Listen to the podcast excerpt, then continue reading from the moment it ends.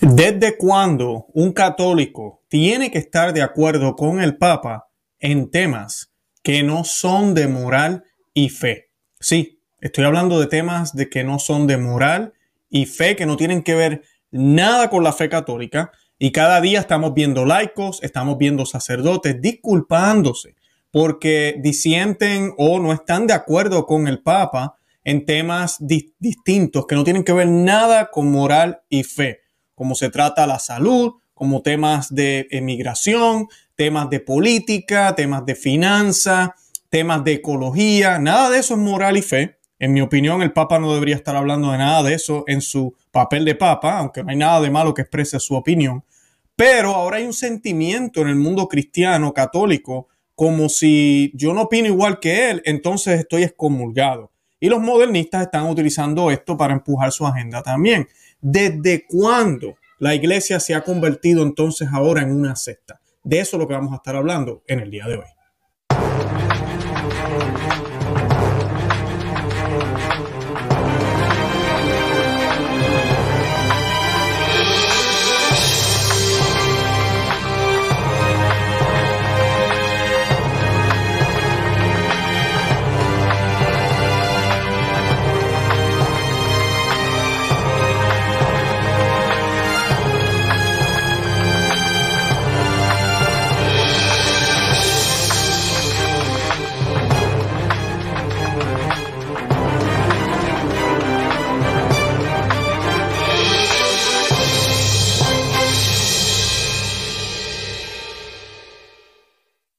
Bienvenidos a Perspectiva Católica, les habla su amigo y hermano Luis Román. Y hoy voy a estar utilizando dos artículos, ambos son de Info Católica, hace tiempito que no, no, leo nada de ellos directamente, pero hoy quiero hacerlo porque eh, de verdad que nos va a ayudar a, hablar de este tema que es bastante controversial. Uno de ellos, el primero que voy a leer es por Carlos Esteban. Eh, esto fue publicado el 2 de diciembre y dice lo siguiente, el título es ¿Cuándo se convirtió la iglesia de Cristo en una secta? Y dice, la mitad de los católicos norteamericanos no creen en la presencia real de Cristo en la Eucaristía. Y eso es una realidad. Según las últimas encuestas del Pew Research, sobre las que hemos informado eh, ya en este medio y también ellos allá en Info Vaticana, una holgada mayoría de un 59% tampoco cree en el infierno. En cuestiones de doctrina moral, los números son aún más desalentadores. Y el propio presidente de Estados Unidos, Joe Biden, puede seguir presentándose como un católico devoto mientras impulsa la política proabortista más agresiva de la historia. Y la abrumadora mayoría de los obispos norteamericanos no se atreven a aplicar el código de derecho canónico para que se le niegue la Sagrada Eucaristía. de eso nadie se preocupa. Pareciera que eso no es problema para la unidad de la iglesia. Ahora, continúa Carlos Esteban, y sin embargo, nada de esto desata las alarmas sobre la unidad de la iglesia entre los buenos, pese a ser, pese a ser rechazos explícitos de la doctrina, ¿verdad? Pese a que son rechazos explícitos de la doctrina eterna de Cristo. En cambio, basta disentir de opiniones del Papa absolutamente ajenas a la fe para que se levante un coro vociferante que se rasga las vestiduras denunciando una brecha de la unidad, cuando se ha convertido la iglesia de Cristo en una secta. Parte de la perplejidad viene de que nunca antes de ahora había existido la posibilidad de escuchar al Santo Padre o al obispo a los cardenales en tiempo real desde tantos canales. Nunca antes había estado el fiel tan expuesto a un caudal continuo de declaraciones papales, sin que el fiel sencillo tenga a veces los medios de distinguir lo fundamental de lo que es básicamente accesorio.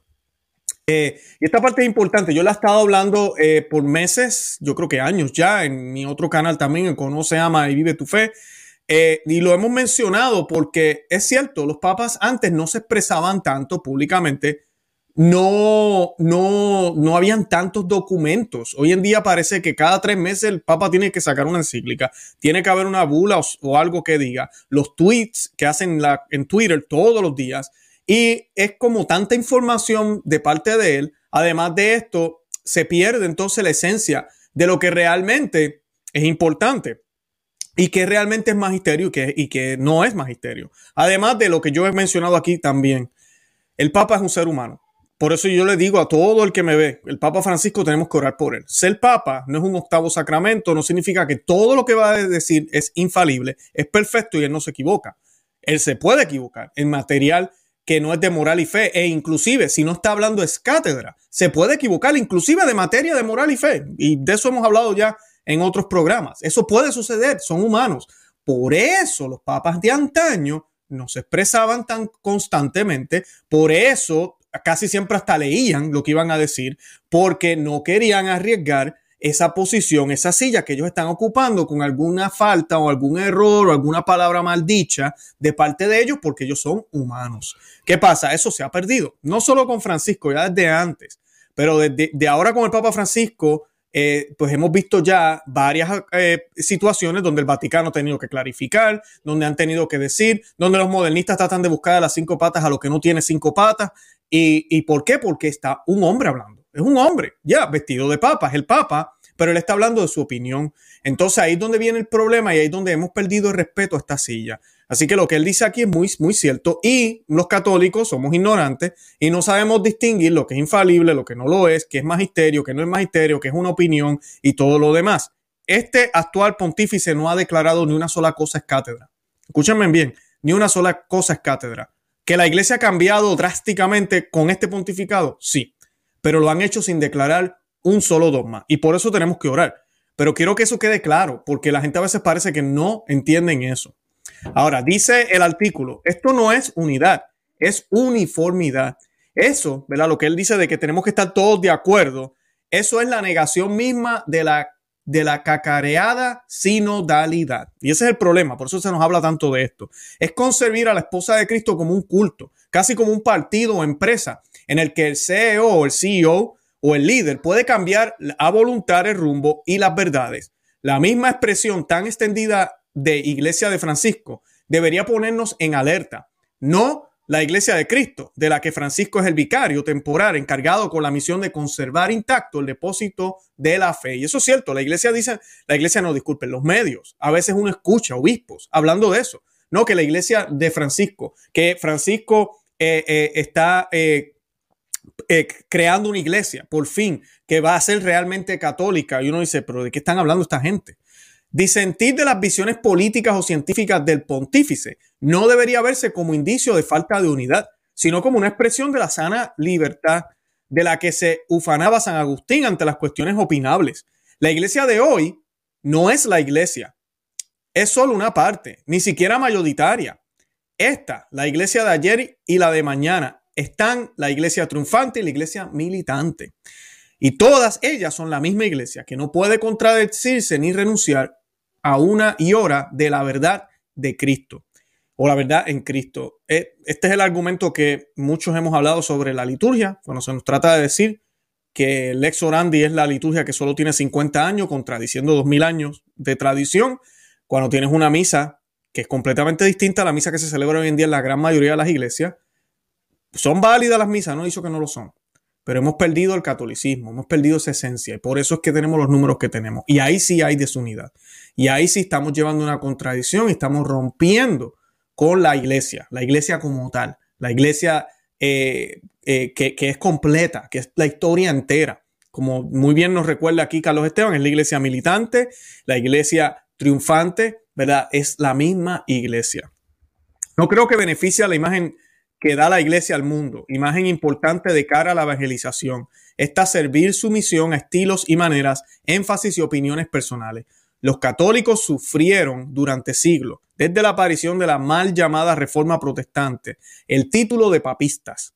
Pero los católicos no seguimos al Papa. No es el Papa nuestro capitán, sino Cristo, del que el Santo Padre es solo el encargado de custodiar su iglesia durante un plazo siempre breve frente a la eternidad. El Papa no está por encima de Dios. El Papa no puede cambiar la doctrina de la iglesia. O sea que si el Papa opina de cierta forma sobre migración, no le gustan las murallas, que dice que no debemos, este, eh, no debería haber policía en ningún lado, bueno, pues esa es la opinión de él. Y sabe que estoy totalmente de desacuerdo. O mira, no, la, prioridad ahora es la ecología. Totalmente de desacuerdo. La prioridad ahora son las almas. Pero nos quieren hablar de madre tierra. Bueno, pues lo que él opine eso ya es él en su opinión personal. Y los católicos podemos disentir, podemos dar nuestra opinión con mucho respeto, claro, pero lo, lo podemos hacer. Yo y mi esposa a veces tenemos opiniones distintas y no por eso nos vamos a divorciar, eh, ¿verdad? Porque no son, no es en materia de lo que nos une, no es en materia de lo que somos, no es en materia del amor que nos sentimos o tenemos. Que yo disienta de algo que el Papa diga, no quiere decir que yo no lo amo. No quiere decir que yo soy un antipapa, para nada. Ahora que yo asienta todo lo que él dice y no piense por mi propia cabeza, que yo simplemente siga como un zombie o como alguien hipnotizado al Papa, me convierte a mí en un papista, en un papólatra. Dejo de ser cristiano, me excomulgué de la iglesia siguiendo un hombre vestido de blanco, que sí es el Papa, que tiene las llaves, que es el vicario de Cristo, pero yo he decidido seguirlo de esa manera y esa manera es una manera contraria a lo que la iglesia siempre ha enseñado. Es una manera contraria, que yo casi estoy seguro que Francisco ni siquiera quiere que lo sigamos así, creo yo. Entonces, ¿cómo es posible que hayan grupos ahorita mismo que estén pensando de esa manera, que tenemos que seguir lo que diga el Papa. Ah, yo no estoy de acuerdo con tal cosa en la salud. O mira, que esto no debería ser obligado en muchos países. O que estén despidiendo personas de trabajo porque no tienen cierto medicamento. Yo no estoy de acuerdo con eso, pero como el Papa dijo, pues tenemos que ser obedientes porque el que obedece no se equivoca. Miren, miren el disparate. Entonces ahora nos embrutecimos y somos parte de una secta, porque eso es lo que hacen las sectas. Una secta lo que hace es que siga al líder sin preguntar, sin cuestionamiento, sin usar su inteligencia e intelecto. Ni siquiera Dios nos exige eso. Ni siquiera Dios nos exige eso. Por eso Él se reveló, Él se revela, Él enseña a su persona y nos muestra quién es Él.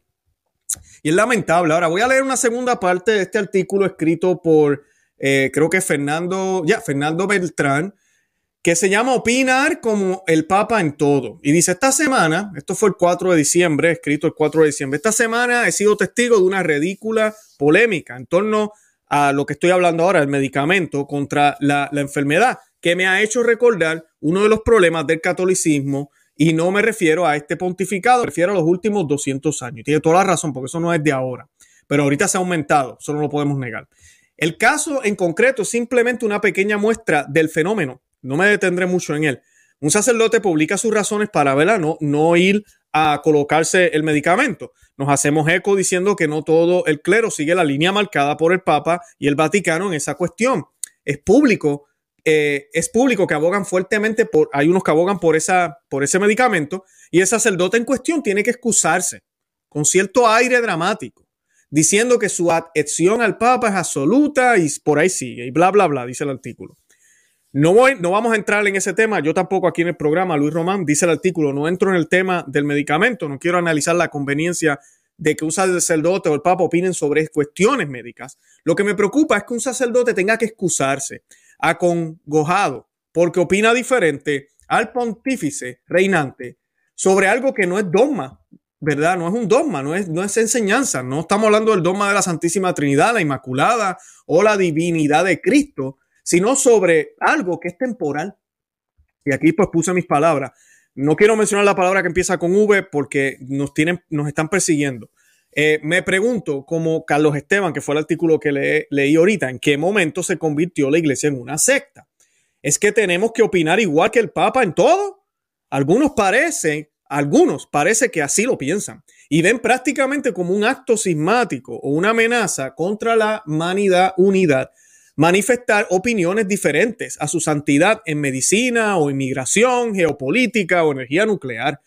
Qué lío tener que opinar igual que el Papa en todo, sobre todo porque ha habido 266 de ellos. Y además, ¿cómo funciona? Hay que opinar como el actual o como los anteriores.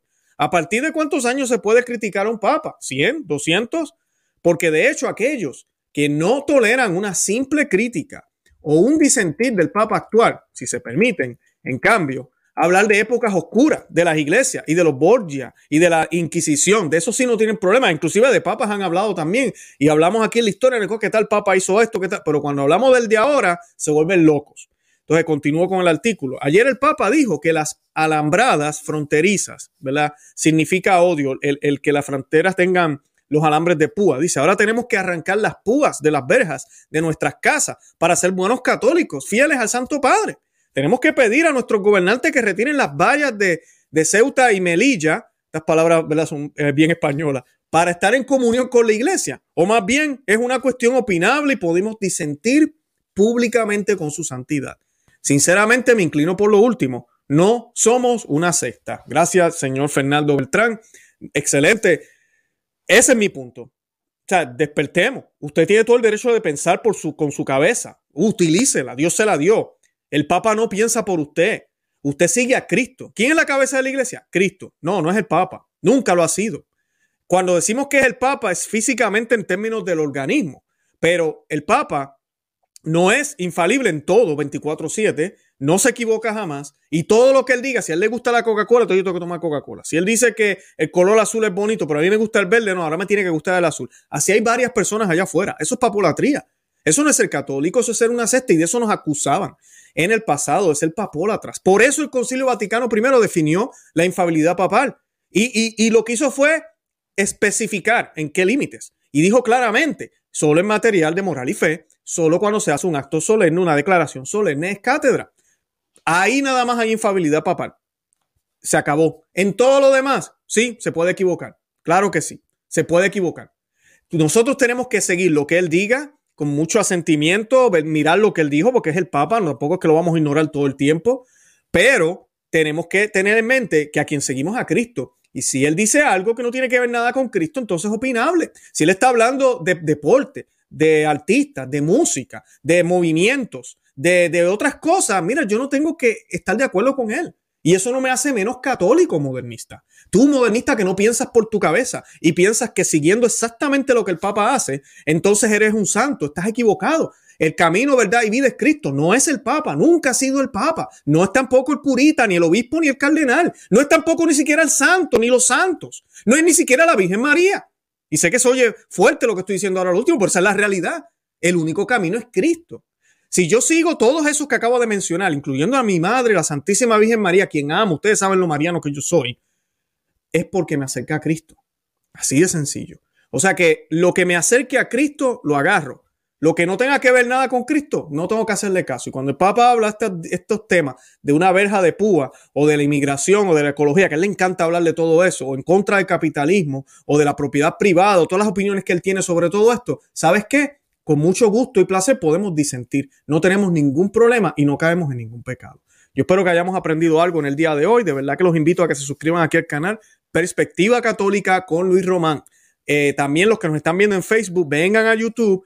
más del 90% de nuestro contenido solo está en YouTube, aquí en Perspectiva Católica con Luis Román y también en Conoce, Ama y Vive tu Fe con Luis Román, que es nuestro otro canal acá en YouTube.